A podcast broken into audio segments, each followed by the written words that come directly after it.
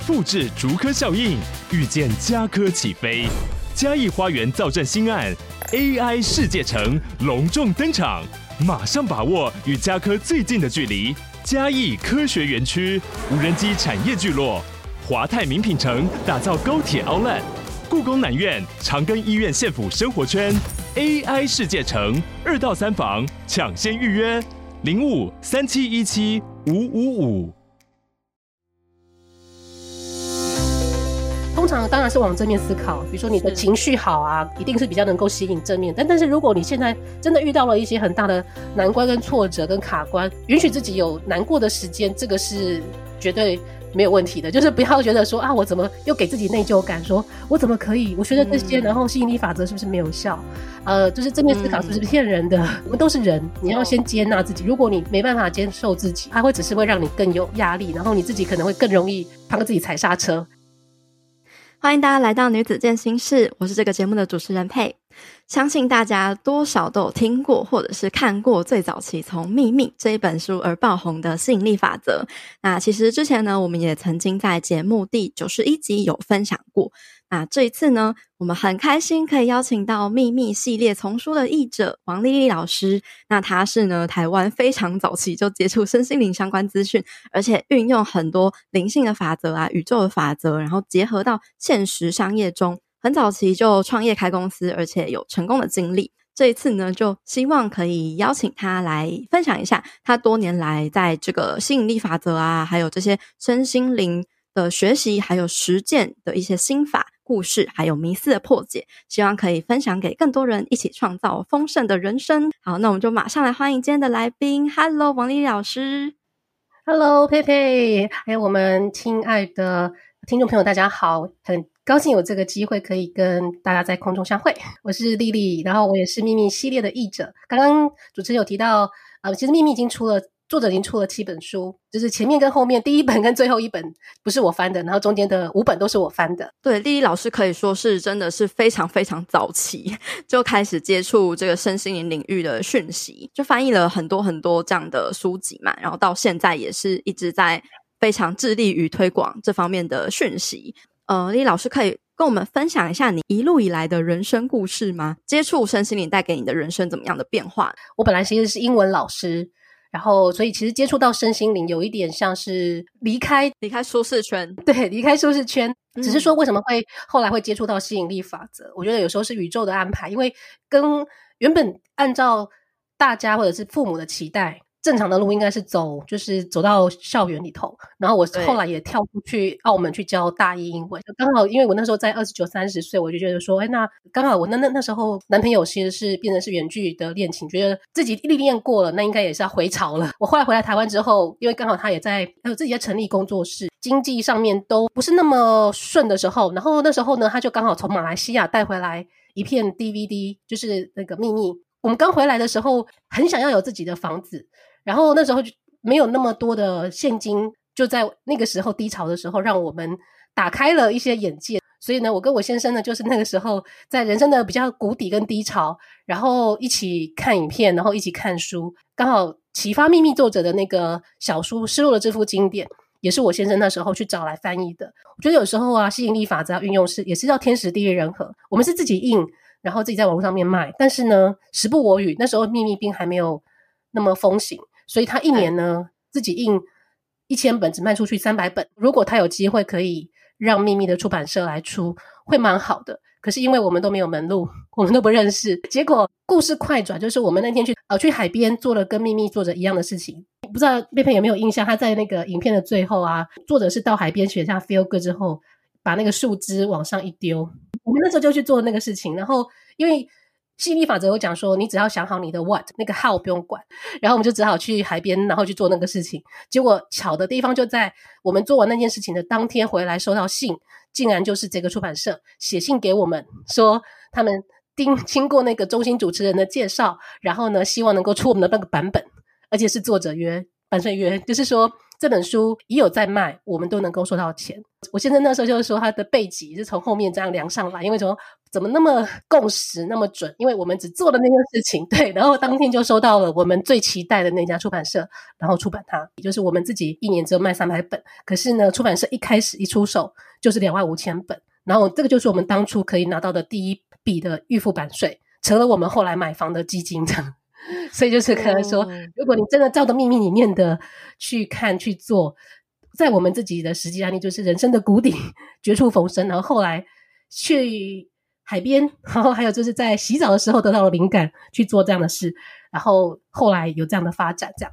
所以这个就是一个实际的案例跟大家分享。然后因为《失落这幅经典》跟秘密的出版社是同一家，然后我那时候就毛遂自荐说，力量出了，就是作者的第二本书出了。然后我自己就想说，我看得很有感觉，因为第一本书已经带给我们那么大的震撼了嘛。然后第二本书又觉得又很有力量啊，很幸运变成是第二本书的译者，因为前一本《秘密》的译者其实是一位前辈，可是他后来隐居去了。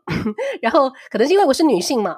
那女性跟作者她是女性，可能我们在某些人生的经历上面可以去同理她的那时候的能量跟经历，然后所以我们转译出来。的文字可能也比较能够去感动一些读者，因为每一个人其实如果英文好、中文好都可以做翻译这个工作。但是因为这种算是比较是内在的书，可能就会有需要一些你可能历练过，或者是说你知道这个作者他曾经当下那个时候他经历过了什么，然后你翻译出来的文字比较能够跟他共振跟同频，对，比较能够共感。对对对，回到刚刚一开始说的，就是我内在可能本来就想要踏出舒适圈。所以透过这些的安排，嗯、让我有机会成为秘密这系列的译者，这样子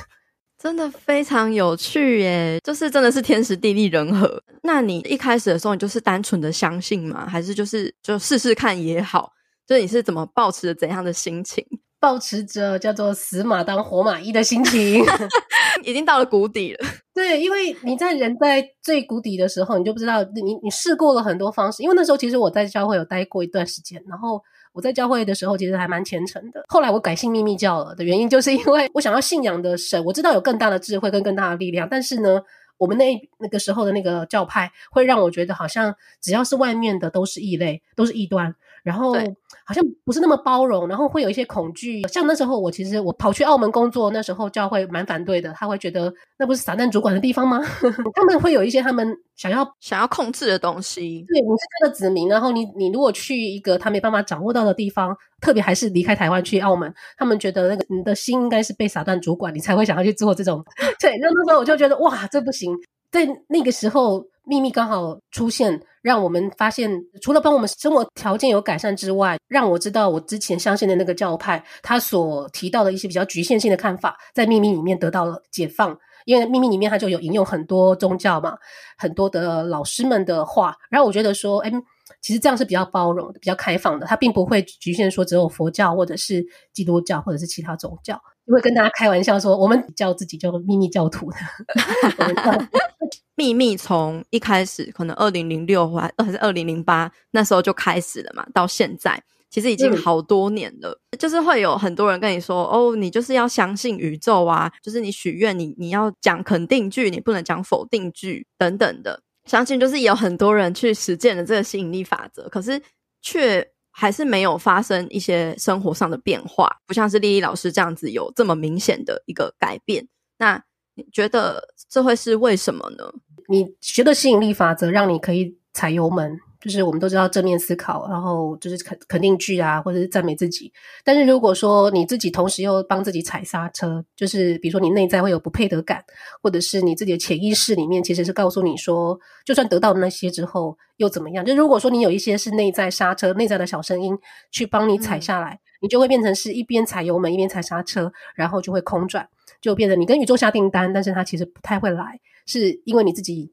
只等于说正负抵消哦，自己去限制自己了。对，你自己限制自己，因为我们都想说，哎，我们有阿拉丁神灯精灵，我们可以跟他许三个愿望，然后他也跟你讲说，嗯、反正你呢，你所有的愿望都是对我的命令，那我都可以帮你实现。但是问题是，有时候我们自己其实心里头有个呃，刚刚提到那些限制之外，有时候是外在的那些愿望，有可能是。你的家人或者是你的社会对你的期许，可是你自己并没有真的那么想要，就是你的那个画面跟你的感觉，其实它是有抵触的。就是那个画面好像不错，但是你自己那个内在的感觉并没有跟上。就是你会觉得可以有的话很好，实现很好，但是呢，你没有你也没有关系，那它没有实现也会很正常。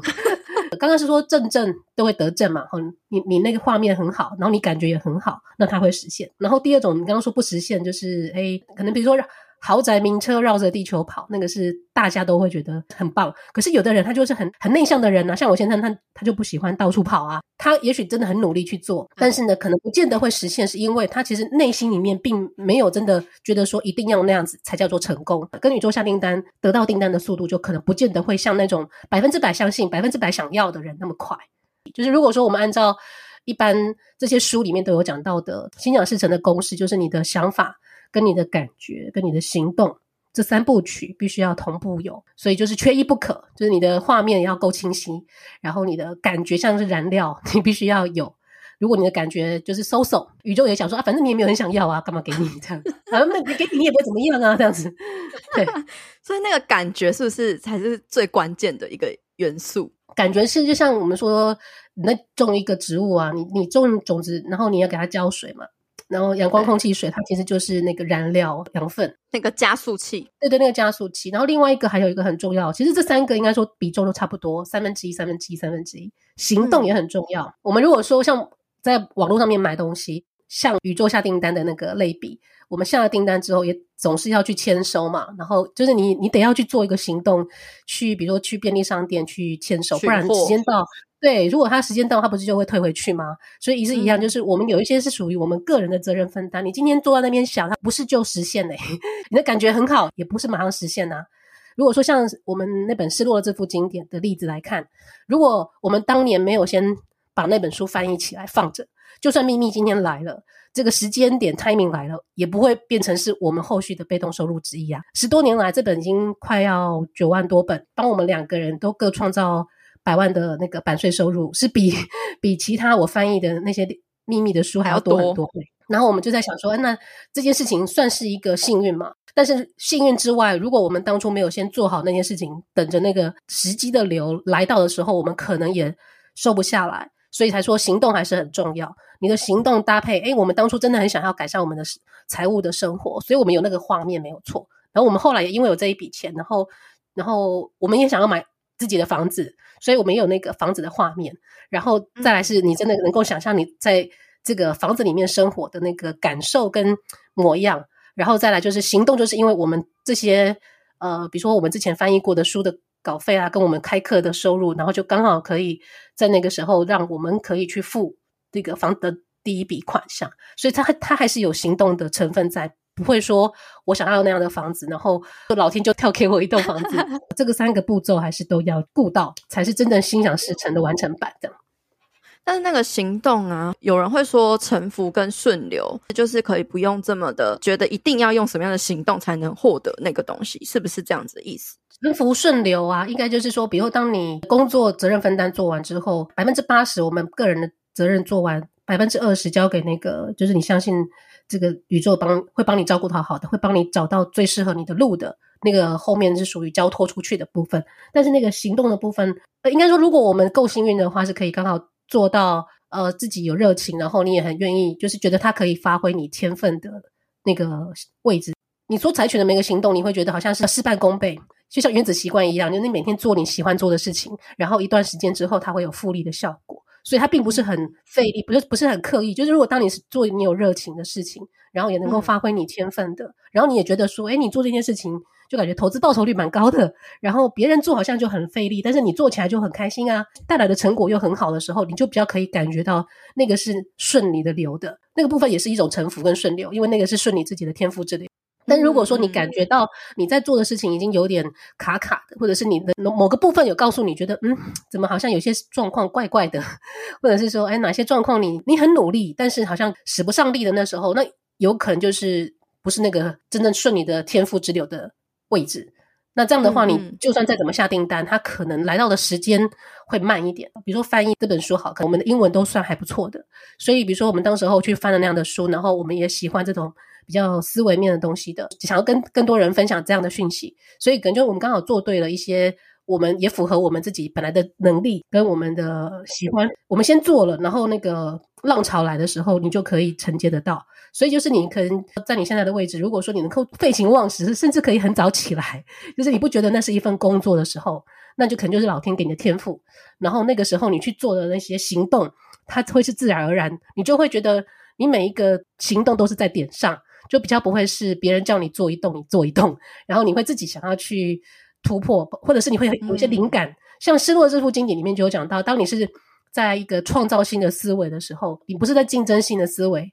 你就会有很多的开创性的想法，这个就很像是跟宇宙接天线，然后你就会发现，哎，你好像做的每一个决策，或者是做的每一个项目，它好像可以吸引可能市场的目光啊，或者是说，呃，你可能在那当下好像势如破竹，就像秘密的时候起来也是，就是就在那个时候，全世界可能就在经济比较低潮，透过用串流的技术。然后让大家可以很快的时间就可以知道有这部电影的上市。如果他那时候就用传统的电影上市方式，可能他没有办法得到现在这样的成果。就是顺在自己的流上的行动，可能也会让你有一个比较好的感觉。嗯，然后那个感觉也是其中的一个很重要的要素，所以就会促成这个显化更快的发生。嗯，像佩佩的故事也是蛮蛮符合的诶，我觉得你可能因为你的一个实际的经历，然后让你想要去做健康饮食分享啊，然后后面开始自己想要往内在的部分探索，然后就刚好你自己有这个 U I U S 的那个背景啊，然后就刚好可以就是好像把这些都整合在你自己现在会的事情，可能用对媒媒体嘛，像 IG 很多的读者就很喜欢这样的呈现啊。对啊，我在访谈之前有跟李老师分享这一段，我 会走上这个 Podcast 之路，还有自媒体呃分享的这一条路的一些经历。然后我觉得还蛮神奇的是，就是我从来没有想过我自己会走上这一条路诶。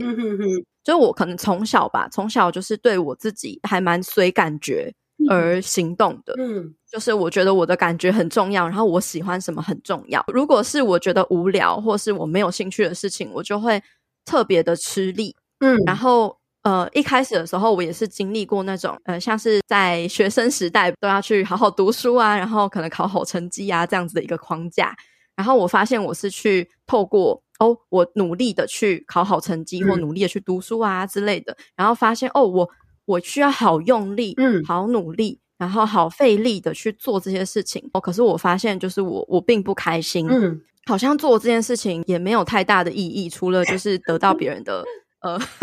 觉得你好棒棒 之外呢，好像没有其他太特别的意义。就是做这件事情也是想要去证明自己吧，就说哦，我其实努力也可以做到很多事情的。嗯，然后我发现，诶，我很喜欢画画，我很喜欢创作，我很喜欢美的事物。然后我就很坚定我自己说好，那我之后就要去走，比如说设计系啊，做视觉这样子的一个产业。对，然后一路以来就是 follow 我的心这样子。所以，即便说可能大家觉得读设计啊，好像你出来会可能领低薪啊，就是各种你要一直熬夜加班，然后又低薪的工作，然后很累啊之类的，我还是在这这之中做得很开心，然后甚至是。能够做到，比如说一出来社会就可以领比一般刚出社会的年轻人还要更多的薪水，就是后来我才发现，哦，我都是蛮随我的心去 走的。会走上自媒体，也是说，哎，我我在我的原本的那个公司，然后我也是感觉到迷迷惘了，然后想要去再探索不一样的路，然后发现说，哎，我在。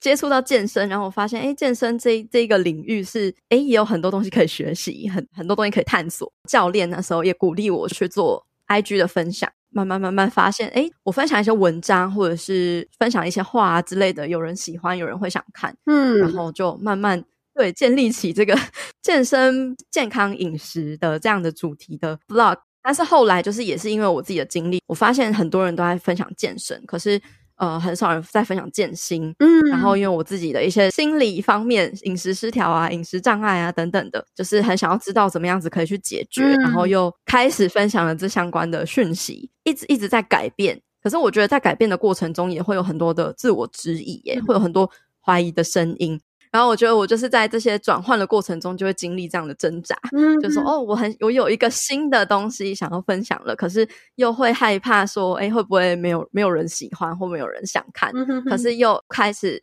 啊，不管了，我就分享就对了，再去慢慢 去累积新的对这方面有兴趣的族群。对，慢慢的到现在。哇，不容易耶，不容易，真的不容易。就像丽丽老师刚刚说的，就是会一直去想要去踩刹车，嗯，这样子一个无意识的行动。我觉得很多时候都是因为我们被很多的框架、规则，或是别人所定义的成功是怎么样子，成功的路要怎么走，成功的规则要怎么走，而觉得自己要那样走。可是，在那样走的过程中，又觉得好像哪里怪怪的，嗯，然后好像。不是这么喜欢，或是哪里卡卡的，那个感觉就又不对了。嗯、然后，然后行动可能又会变慢了。嘿，所以这个显化的速度可能又不会这么快了。嗯，就是你就会在一个很停滞的状态，好像没有像，哎，我就是很勇敢的去照着我新的方式去走，那样的顺。那样的可以创造出很很多不可思议的迈开步伐，对对对对对，所以我觉得，我觉得现在更重要的可能是在于，就是要去放掉很多的那一种我们踩刹车的思想跟行为，嗯，对，然后能够更好的就是勇敢的，就是油门吹到底。Okay, 对，其实刚佩佩有分享到，你好像提过两次以上，就是那个。呃，遵从你自己的心嘛，就是 follow your heart。对，就是在秘密作者的有一本书《活出你内在的英雄》，大家可能都在走自己的英雄旅程，然后就是遇到迷惘的时候，遇到挣扎的时候，啊还是一样坚持他的心。然后呢，到后来他有在他的领域里面有成绩的，有一些展现的，然后被收录在那个那本书里头。然后我刚听你的故事，就是我觉得蛮共识的，就是刚刚你有讲到。通常在比如工作上面啊，或者是某些时候，你会遇到一些迷惘，或者是你知道哪边好像有卡关了，哪边不太对劲了。嗯、通常就是好像你会开始再去思考，呃，比如说人生意义的时候，有时候我就觉得，哎，你你刚刚从你的 嘴巴里面讲出那些跟我最近一直在想的事情很像的话。哦，真的吗？像是什么？你最近在思考什么？英雄旅程通常都是当你在高峰的时候，你接下来可能就是要准备，心里要有准备，他可能就会要下滑了，对，他就会开始。只是有时候你是还没有来得及准备，然后突然就有一些事情发生那样。可是如果说按照英雄旅程来讲，这个曲线它是本来就是这样子，就是人不可能一直永远在高峰的状态，因为也是需要休息。但是休息并不是不好，就是可能那那个时候的呃放下、沉淀跟休息，是为了让你下一次的跃进。但是可能通常在我们没有做做好心理准备，突然来个一个转弯，我们通常会一开始会比较会抗拒反抗，或者是会挣扎。在那个当下，你可能会有一些能量的，人家说阻碍，你刚刚有讲到停滞嘛，可能就会让你原本可能因为是意气风发，嗯、然后突然呢来一个急转弯的时候，让你开始有一些事情事情或者是行动。开始没办法像之前那样子那么的自在，没办法完全的体现自己。特别是如果你有在大家有在工作的话，有时候在 职场上就是不同的公司文化，你有时候没办法完全的做自己，挣扎的要不要离职？对，没错。所以说，诶，可能比如说你能量受卡的时候，你自己会感觉到。然后就是，哎，这个是不是一个提醒你要你自己要做一个适当的转弯，或者是呃停损，就是或者说，哎，其实还宇宙帮你安排，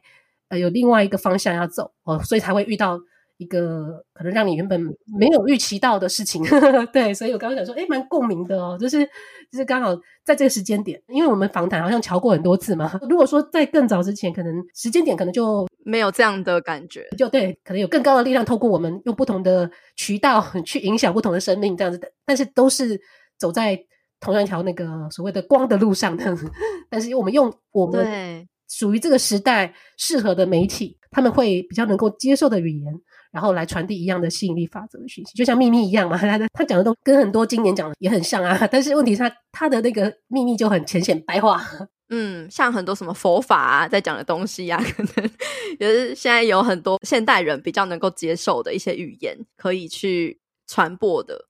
我就听到你的故事，我真的觉得哦，原来自己并不孤单，好吧？所以如果听众朋友有人此刻也跟正在跟我们经历一样的事情的，你并不孤单哦，我们两个都在经历哦，真的。而且就是也让我去学习到说，比如说放弃，人家会觉得哦，放弃是一件。好像失败的事情，但是很多时候一味的坚持也不一定是一件好的事情。对，其实因为那个在里面就有提到说，就是在吸引力法则有没有什么是你一开始相信？对对对对，想问你这一部分，嗯，有没有什么过去本来坚信的东西，然后后来有颠覆或是不同的见解？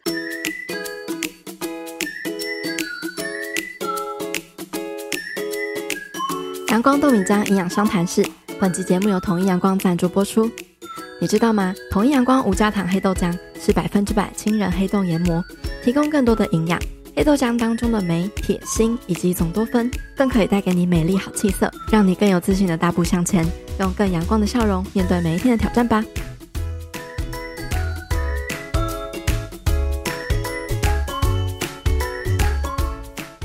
你刚刚其实讲到那一个部分就很很接近，就是我想要回答的，就是你可能觉得说啊，好像比如放弃，在某个时候放掉，或是会觉得如果按照。呃，吸引力法则讲，你都应该要正面思考啊。因为这种过程，你应该就是通常大家就会想说，你就那个只要反正想好的那一面就好了嘛。其他的就是，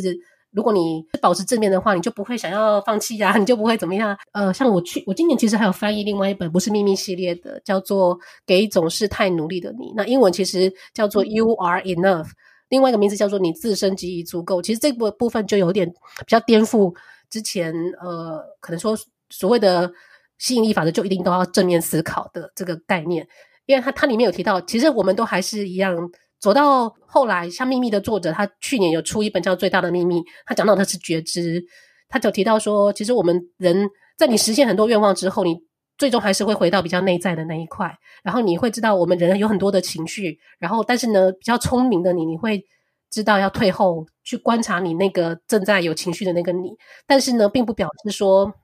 我人我们不能有那些呃各种的情绪在。然后他这本书他就有提到说，不管是哪一种的你，不管是呃你可能现在是很乐观的你，还是是很悲观的你，还是很忧郁的你，其实那些都是你的一部分。所以应该是，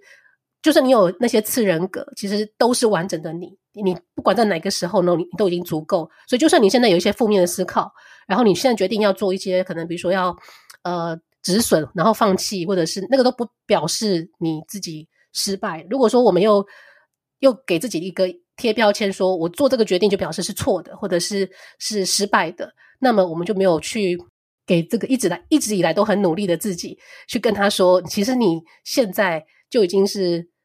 呃完整完美，然后已经是足够的你。所以这个不，我今年翻译到这一本，跟去年翻译到那个最大的秘密的时候，比较大的。感觉是作者跟整个就是意识的流，他其实是到了这一两年，他已经有点改变，不再只是叫人家说你只能正面思考。当你有出现那些负面思考的时候，你就是不应该，然后你就是怎么会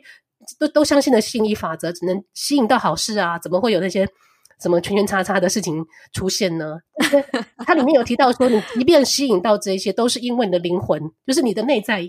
知道说你有准备好。要去迎接到下一个更大的挑战，你吸引到这些也是为了让你下一个阶段更有力量，所以它并没有不好。然后我最近又读到一本那个心灵成长的寓言，叫做《遇见 Little Me》，就是 遇见我们的小矮人。他就说，我们每一个人呢，其实都有七个小矮人，从最乐观的到最忧郁的，到最实事求是的。呃，隐喻就是说，如果你静下来往内在看，我们每一个人旁边都有七个不同的我们。不同的是内在小孩在，他长相跟你一模一样，因为他就是你，但是他们的个性完全迥异。可是我们如果按照以前正面思考的训练，会让我们自己觉得好像我只能呈现给大家正面思考的那一面，就是那个小矮人，你只能让那个正面的存在，其他那个比如说很叛逆的，给外外在形象完全不一样的，你都不应该出现，然后你只能把它藏在后面，藏起来，不能见人。那个是不是不 OK 的？应该说，最近的这几年的一些书，或者是他会告诉我们说，其实这些你都应该要去包容他、接纳他。对，因为他就是你自己的一部分，没有说那样就是不好。然后那时候我会觉得很得到很大的的安慰，跟这个部分我比较能够接受，因为因为我翻译那么多书嘛，有时候你在职场上面，还是或者是你在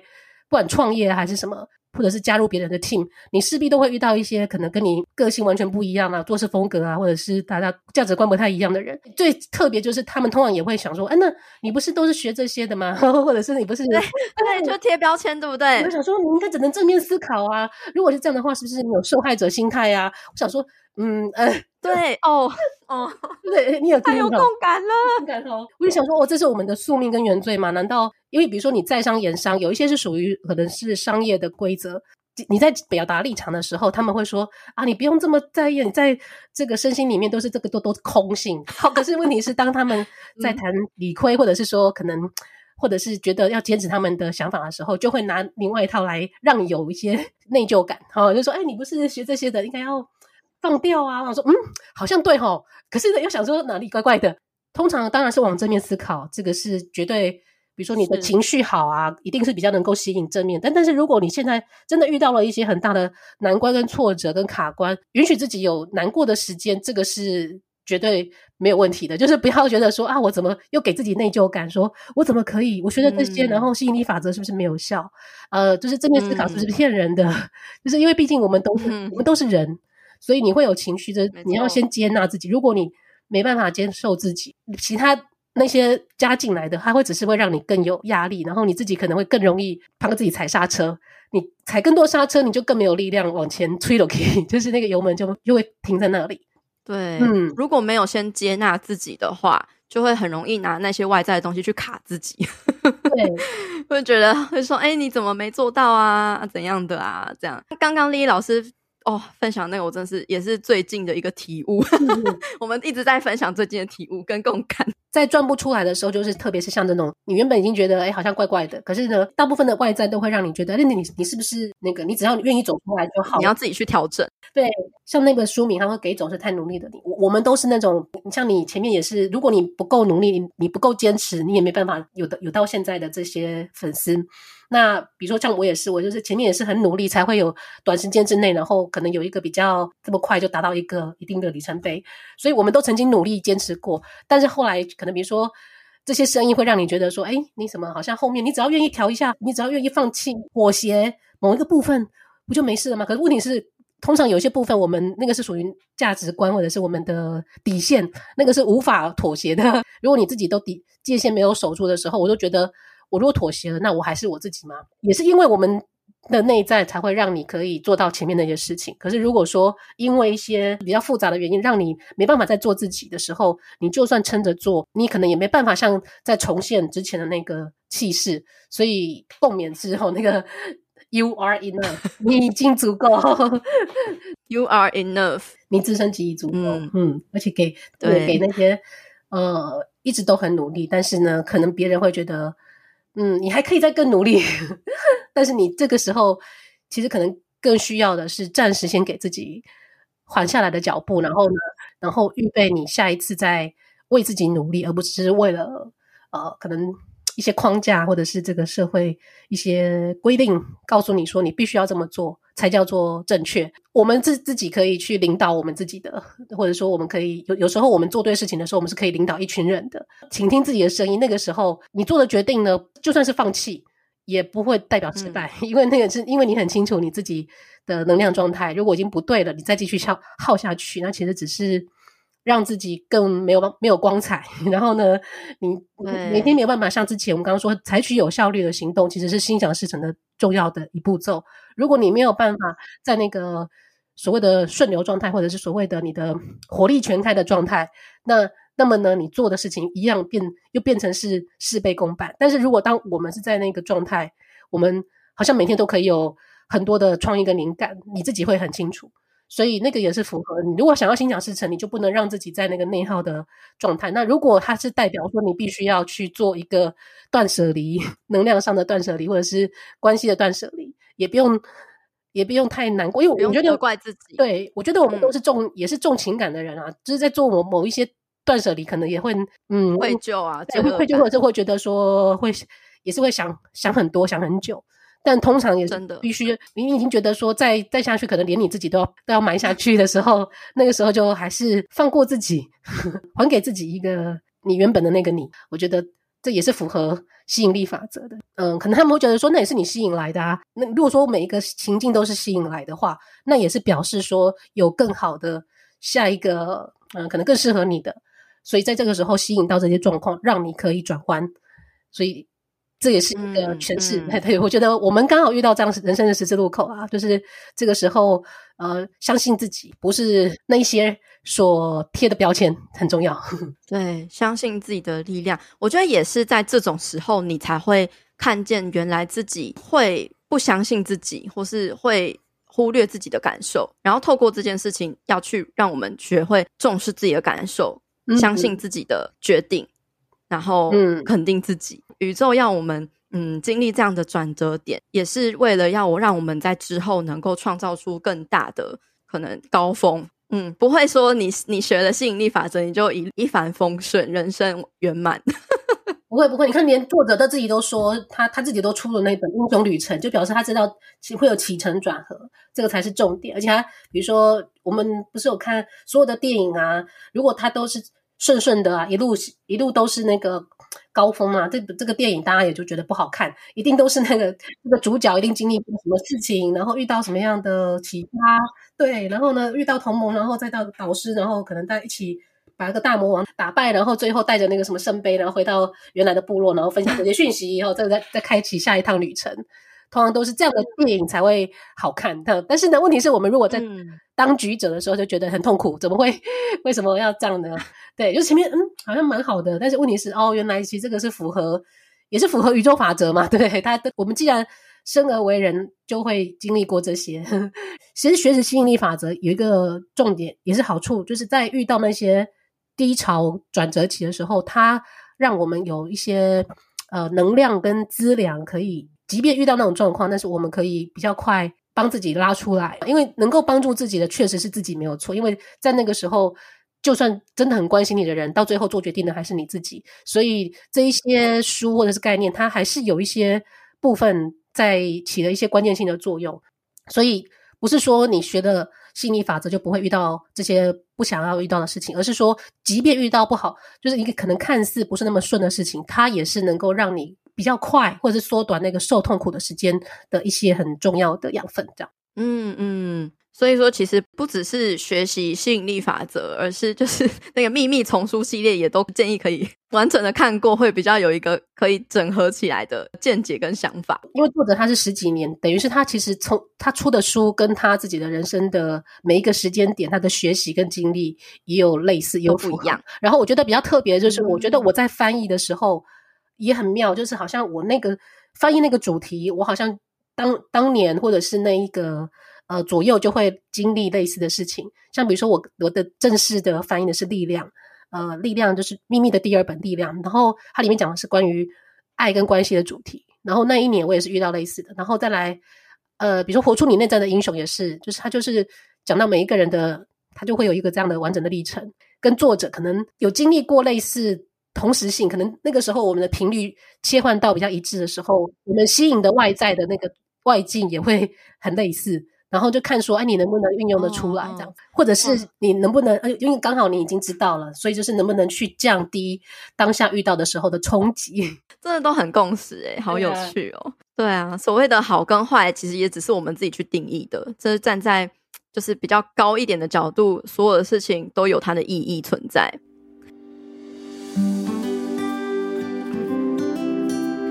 因为这一次跟丽丽老师访谈的篇幅较长。所以会拆分成上下集。那接下来要跟你分享的是这集节目的重点总结。首先，吸引力法则要起作用，你需要有一清晰明确的想法跟意图；二符合你内在的真实渴望，并且想象拥有它的感觉；以及三搭配行动。很多时候，吸引力法则很难起作用，可能是缺少其中一个要素，甚至说每个要素都是环环相扣的。例如，像是你的目标和愿望。也许只是符合主流价值观中的成功，并不符合你内心最底层的需求和渴望。那也许你想象拥有它的感觉就没有那么强烈，也可能在实际行动中，因为并不是真的想要，所以在遇到挫折就难以跨越和坚持，或是容易被内在的限制性信念所阻挡，就会让我们像是踩刹车一样难以前进。另外，丽丽老师也提到，她在接触和应用吸引力法则多年以来的一个迷思，就是要保持正面，还有正面肯定句。然而，这并不代表我们要去排斥、压抑或是忽略负面情绪，因为每种情绪都有它存在的必要性。就像丽丽老师提到的情绪小矮人的比喻，每个不同的情绪都代表着不同面向的自己，每一个都一样重要，也不分好坏。尤其是负面情绪，更像是一种提醒，需要去面对、排解和释放。它也是能让我们注意到有某些限制性的信念，要去看见和转化。因此，无论你感受到什么，最重要的第一步都是如实的接纳和接受。所以，就算你发现自己正向不起来，甚至是放弃本来在做的事情，那都不代表我们是失败的。也许是其中有我们需要学习的课题，有意想不到的礼物，又或是调整方向之后，能够帮助我们获得更适合我们的丰盛。下一集我们将会和丽丽老师聊聊有关如何将宇宙法则和现实做结合，创造出能在六到十二个月之内超越过去六到十二年成就的成功奇象。下周一会上线，欢迎你准时收听。最后，我依然要来感谢用行动支持赞助这个频道的听众留言。这位听众叫做 Chen Chen，他在二零二二年的五月十一号赞助了这个频道。他说：“无意间滑到健心室，没想到节目带给自己许多新的方向，也刚好解答了我一些疑惑。而且佩佩好会提问，几乎是我的问题的复制贴上。谢谢佩的用心制作，非常感谢 Chen Chen 的行动支持还有回馈的留言，也非常谢谢你的赞美。”其实，在做节目快三年的时间以来，我发现做访谈作为主持人会问问题，真的是一门艺术诶。因为在设计访纲的时候，会需要先了解来宾的背景，再设计整集节目的主轴，并且透过问题的设计来引导出我们希望来宾做的分享。那在过去我比较菜的时候，都是会比较死板板的照着访纲的顺序来问，但是现在实际访谈的时候，我会把自己当做完全不认识来宾的听众，很像是跟初次见面的人在咖啡厅聊天的感觉。一边兼顾要围绕核心主轴的内容，另外一边是放下访纲的框架，根据当时的流动去发自真心的提问和回应，就能够平衡重点还有自然的感觉。也因此常常能够有很多不同的火花出现。可能我也不知不觉的运用了刻意练习的这个方式，去累积出这样的能力。很感谢有被大家看见跟肯定，不然可能我也不会知道自己有很会问问题的这个特质。好啦，那今天的节目分享就差不多到这边告一个段落喽。如果你喜欢我们这一集节目的分享，或是你听完有什么样的心得或收获，欢迎你截图这一集的节目画面，分享到自己的脸书或是 IG 的现实动态上，标记 tag 女子健心室的账号 Girl Power Room，或者是我的账号 PeiPei Fit Life，和我们分享你有什么样的想法。那如果你喜欢我们分享的内容，想要支持这个频道的话，欢迎你在 Apple Podcast 上面帮我们留下五星评分，并且记得留言给我们鼓励。又或者是你可以用行动小额赞助这个频道，让我们有更多的资源跟动力继续创作下去。另外，也欢迎你加入我发起的读书会——建心聊书会，里面有我精心挑选和录制的好书，由我来为大家分享书中的重点精华，一年内带你读完一百本的好书内容。欢迎你点击节目资讯栏中的报名链接，加入我们一起成长吧。最后，希望你永远都要记得，你往前踏出的每一小步都是累积，都是进步，所以为自己走过的路喝彩吧。女子健心室，我们下次见喽，拜拜。